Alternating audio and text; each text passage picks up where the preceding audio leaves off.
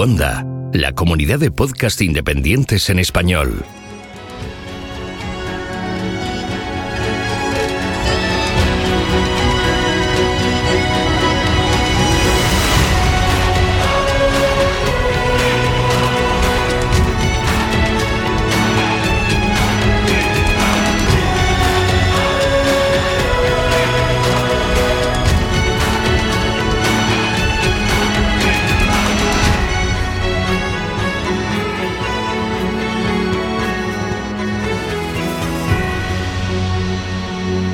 Bienvenido a GeoCastaway.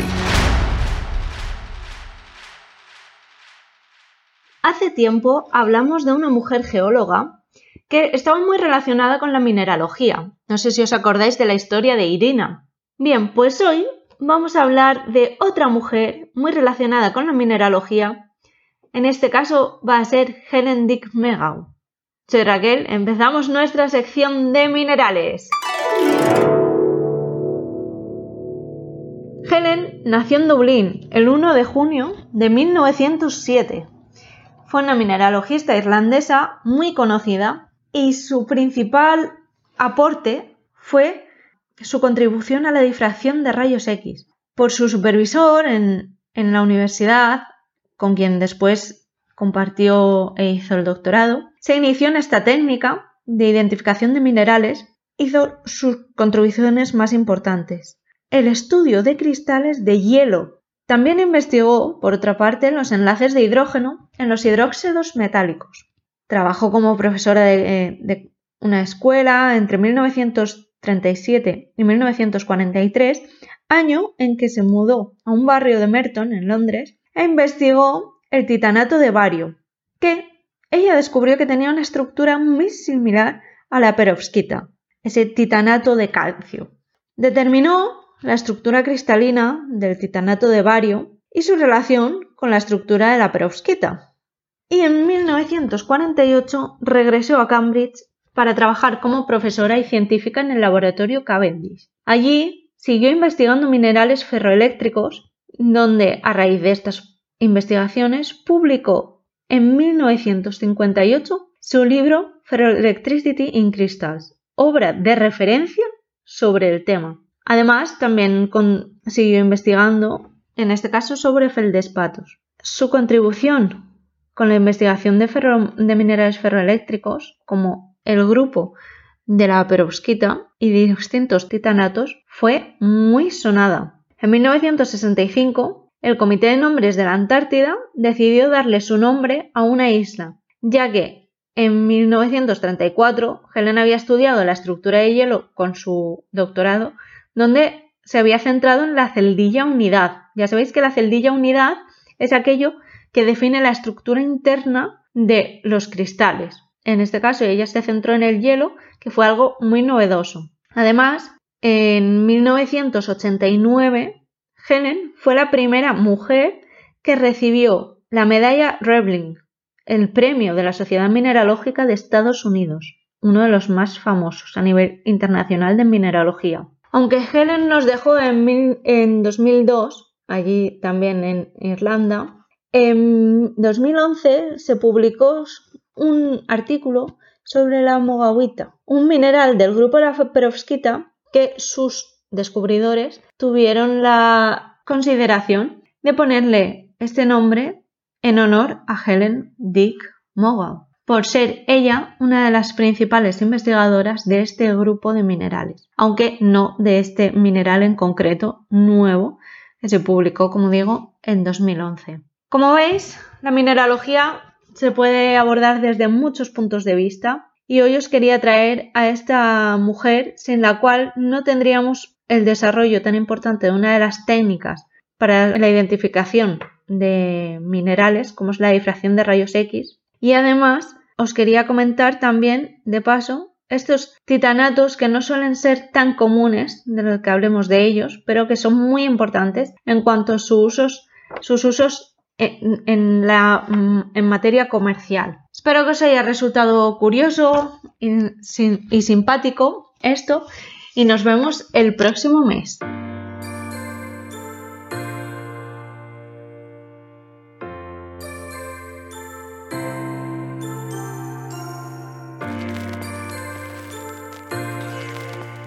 Estás escuchando Geocastaway, el podcast de geología y ciencias de la Tierra.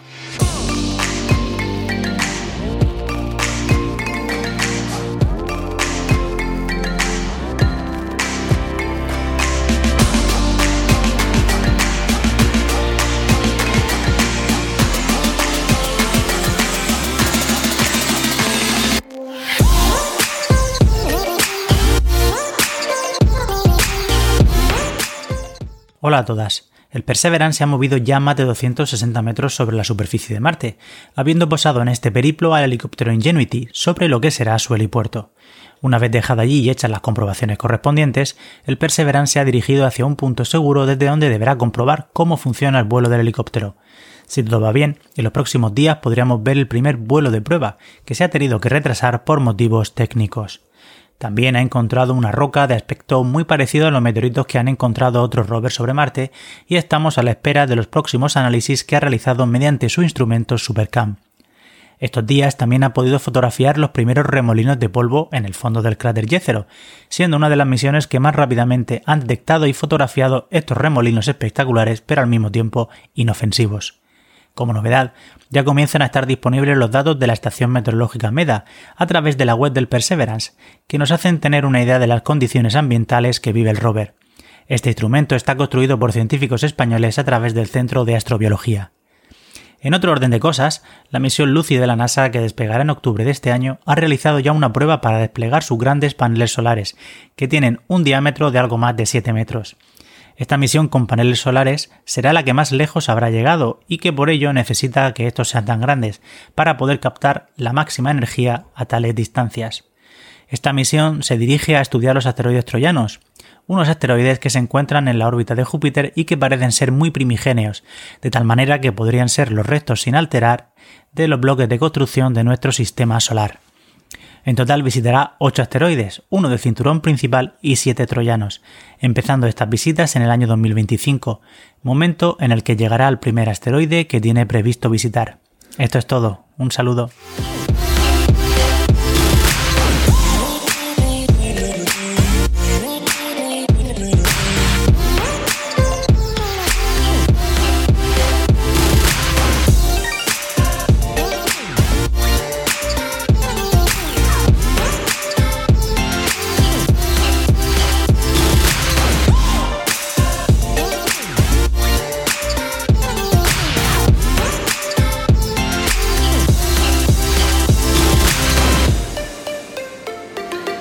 Saludos geonáfragos del mundo. Vamos a recuperar una sección de antaño que es la videoteca Geocastaway para los nuevos o los más recientes. Era una sección que iba en el mensual donde yo comentaba películas, documentales que había visto y pues vamos a recuperarla al menos por estos tres meses hasta el final de temporada, abril, mayo y junio.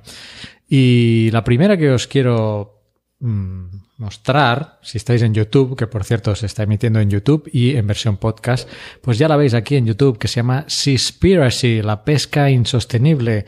Eh, es un documental de Netflix. De hecho, los tres que os voy a comentar están en Netflix. Los tres son documentales. Y se ha oído bastante de este documental, Seaspiracy, y también he leído por ahí que hubiera sido mejor la, llamarle eh, conspiracy y la parte final de sí con SEE, e, que es la palabra eh, en inglés para mar, ¿no? Conspiracy.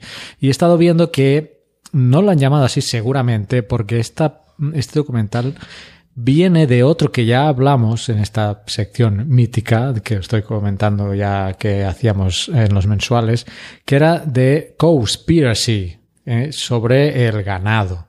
Y en esta mm, nueva versión, eh, los mismos productores pues hablan de la parte de la pesca, como quizá habéis intuido por, por el título.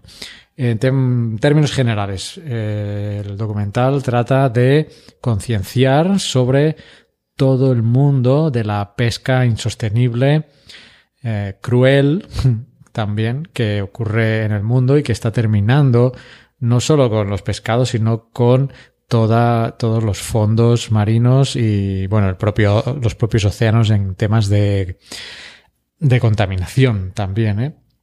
Em, habría bastante que comentar realmente sobre, sobre este documental y como tengo que comentar dos más no, y no quiero extenderme porque estamos en el, en el, en el semanal. Pero al principio del documental sí me parece un poco sensacionalista. ¿Vale? La versión o la visión del documental a mí me parece correcta eh, y, muy eh, certera en el aspecto de que estamos sobreexplotando toda la, pesca existente, ¿no? Eh, pero este documental va más allá y me recordaba también en ciertos aspectos al de Cove, que también comentamos en los videotecas anteriores. Aquel me pareció globalmente un mejor documental. En The Cove se centraba en la matanza de delfines y ballenas y cómo eh, se preparaba la producción para poder llegar a una zona en Japón para filmar esa matanza.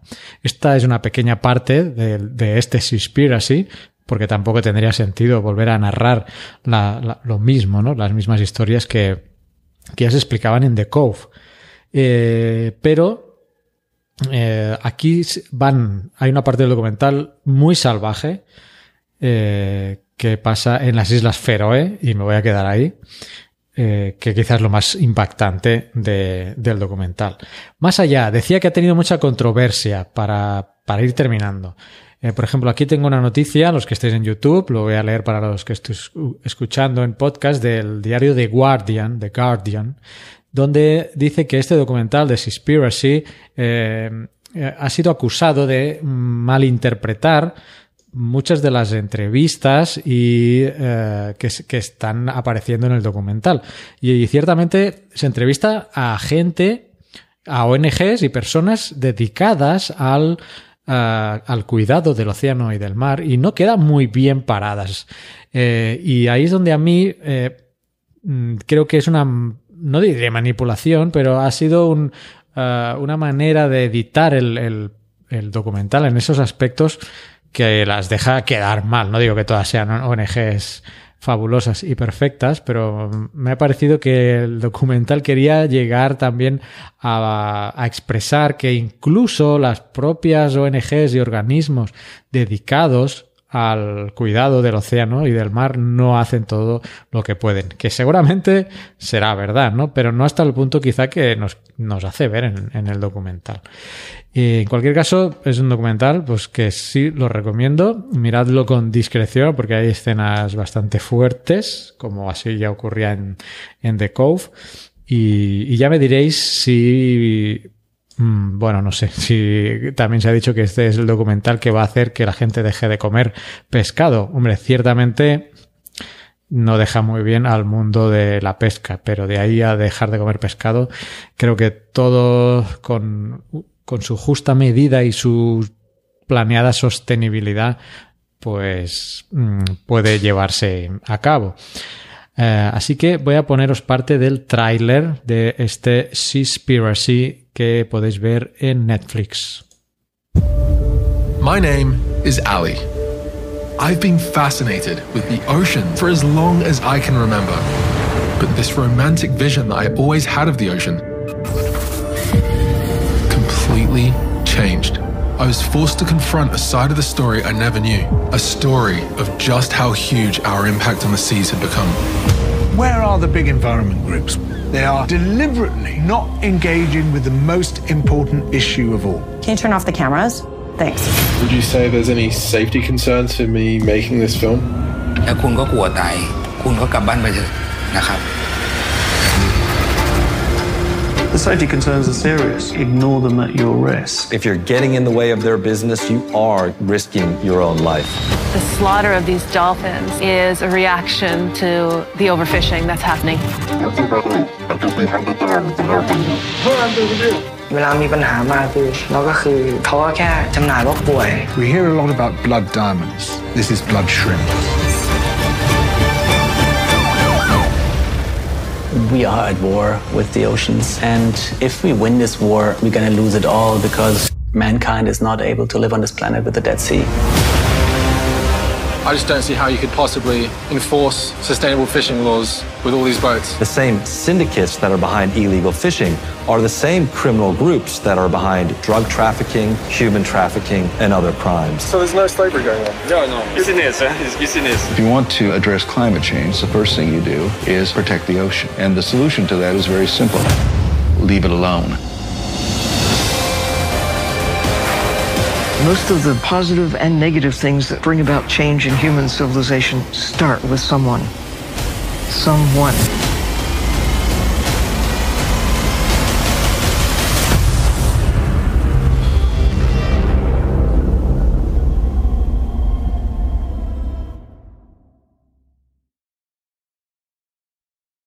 Vamos al siguiente, venga. También en Netflix, titulado Besa el suelo, narrado por Buddy Harrelson.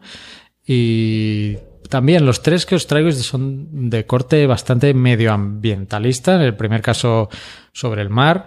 En este caso el planteamiento es interesante porque no, no había visto ningún documental que tratara eh, este tema.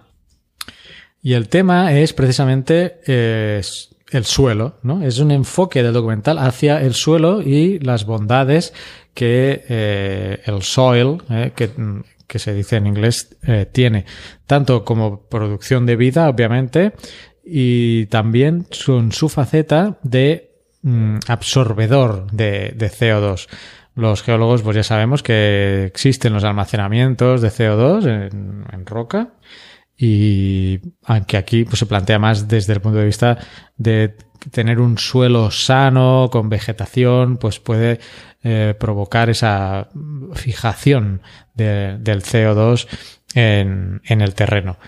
Eh, la sinopsis dice expertos en ciencias y activistas famosos descifran las maneras en las que el suelo podría ser la clave para combatir el cambio climático y conservar eh, el planeta y mencionan esa parte de la regeneración. Es decir, eh, me parece un buen punto de vista eh, el, el, no mm, fijarnos en dejar de contaminar o dejar de emitir emisiones de gas invernadero, sino que eso no es suficiente, tal como se plantea en el documental, sino que lo que hay que hacer es establecer un proceso eh, reversivo de la situación. No basta con dejar de hacer lo que ya hacemos, sino de implementar mm, acciones para disminuir mm, y bajar, en este caso, sobre todo se centran los eh, niveles de, de los gases de efecto invernadero y esa parte de regeneración de, mm, del suelo y de los ecosistemas en general. Una idea que también trae el siguiente documental que os eh, voy a comentar, que es el de, David Attenborough. Pero vamos a ver si puedo, eh, una, vamos a ver algo del tráiler de este Besa al suelo, que en inglés no sé si es Kiss the Earth o Kiss the Soil. Vamos a verlo. Kiss the Ground, perdón. Kiss the Ground. There's so much bad news about our planet, it's overwhelming.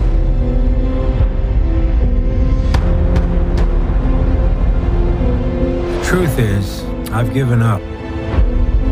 This is the story of a simple solution, a way to heal our planet.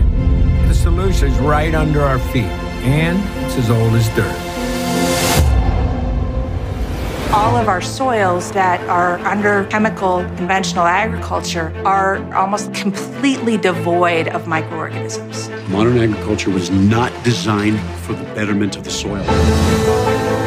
Fossil fuels are by no means the only thing that is causing climate change. When we damage soils, carbon goes back to the atmosphere. But when we destroy soil, it releases carbon dioxide.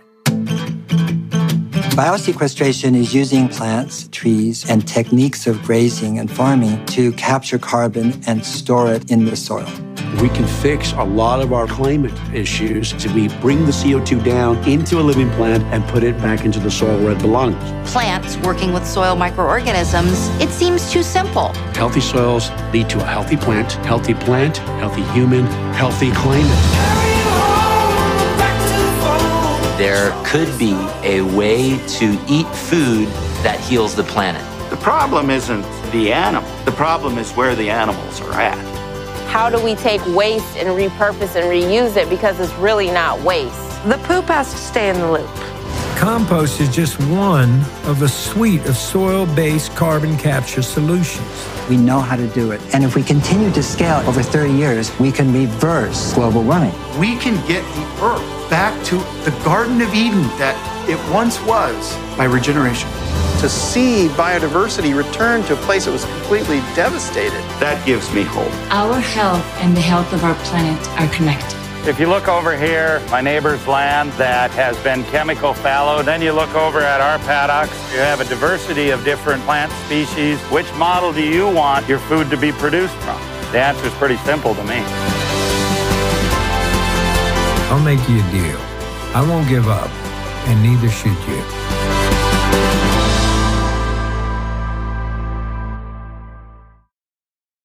Eh, Kiss the Ground, ¿vale? Narrado por Woody Harrelson. Vamos al último, que si no nos alargamos demasiado. Este es, el, este es el que he visto más reciente y por eso lo dejo para el último. Quizás puedo comentar algunas cosas más. David Attenborough. ¿Quién no ha oído hablar de David Attenborough? Si habéis visto los documentales en la 2, alguno habrá sido sobre David, At no sobre, sino con David Attenborough, ya fuera él participando físicamente o poniéndole voz en off.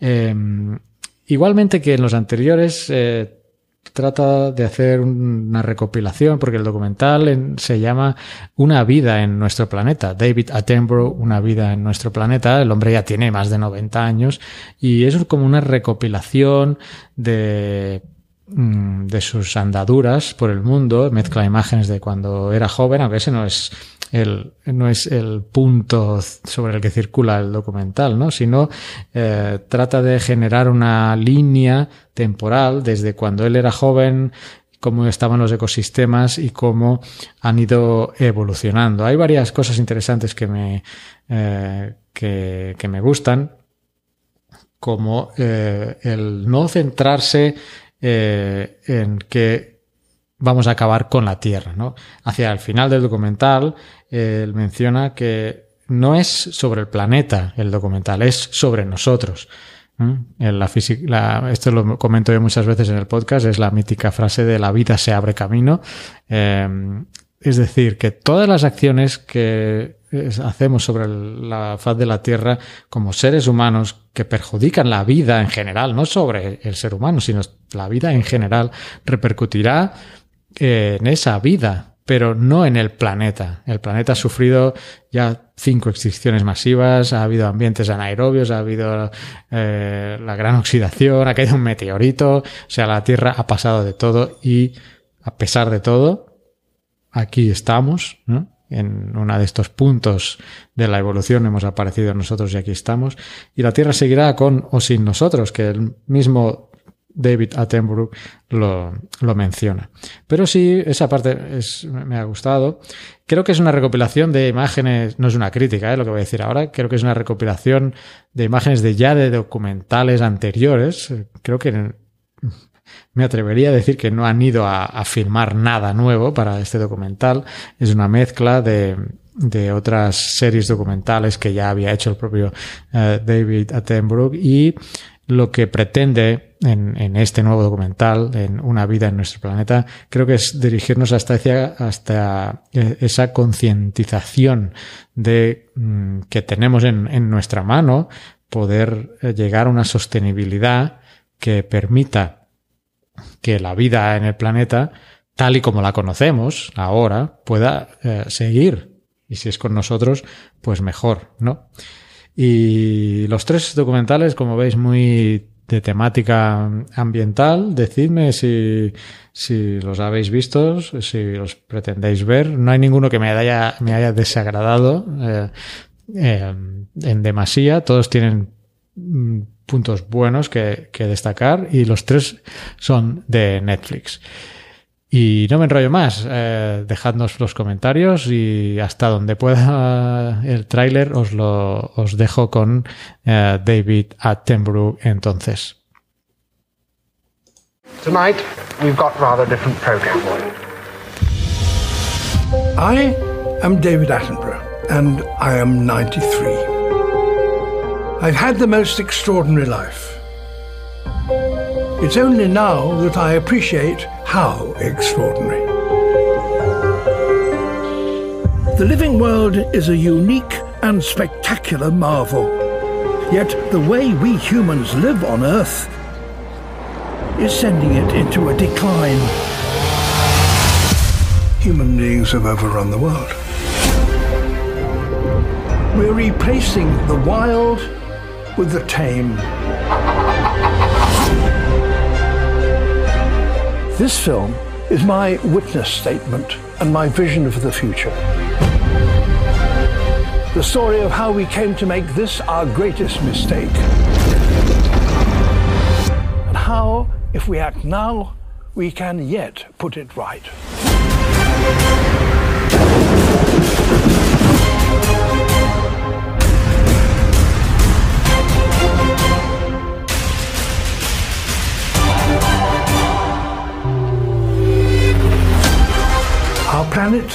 Is headed for disaster. We need to learn how to work with nature rather than against it.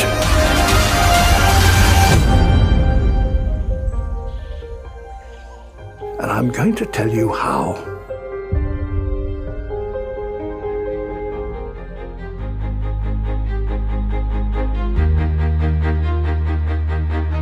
Envíanos tus comentarios, preguntas o sugerencias a geocastaway.gmail.com. Puedes escribirnos en nuestra web geocastaway.com. Búscanos en Facebook y en Twitter.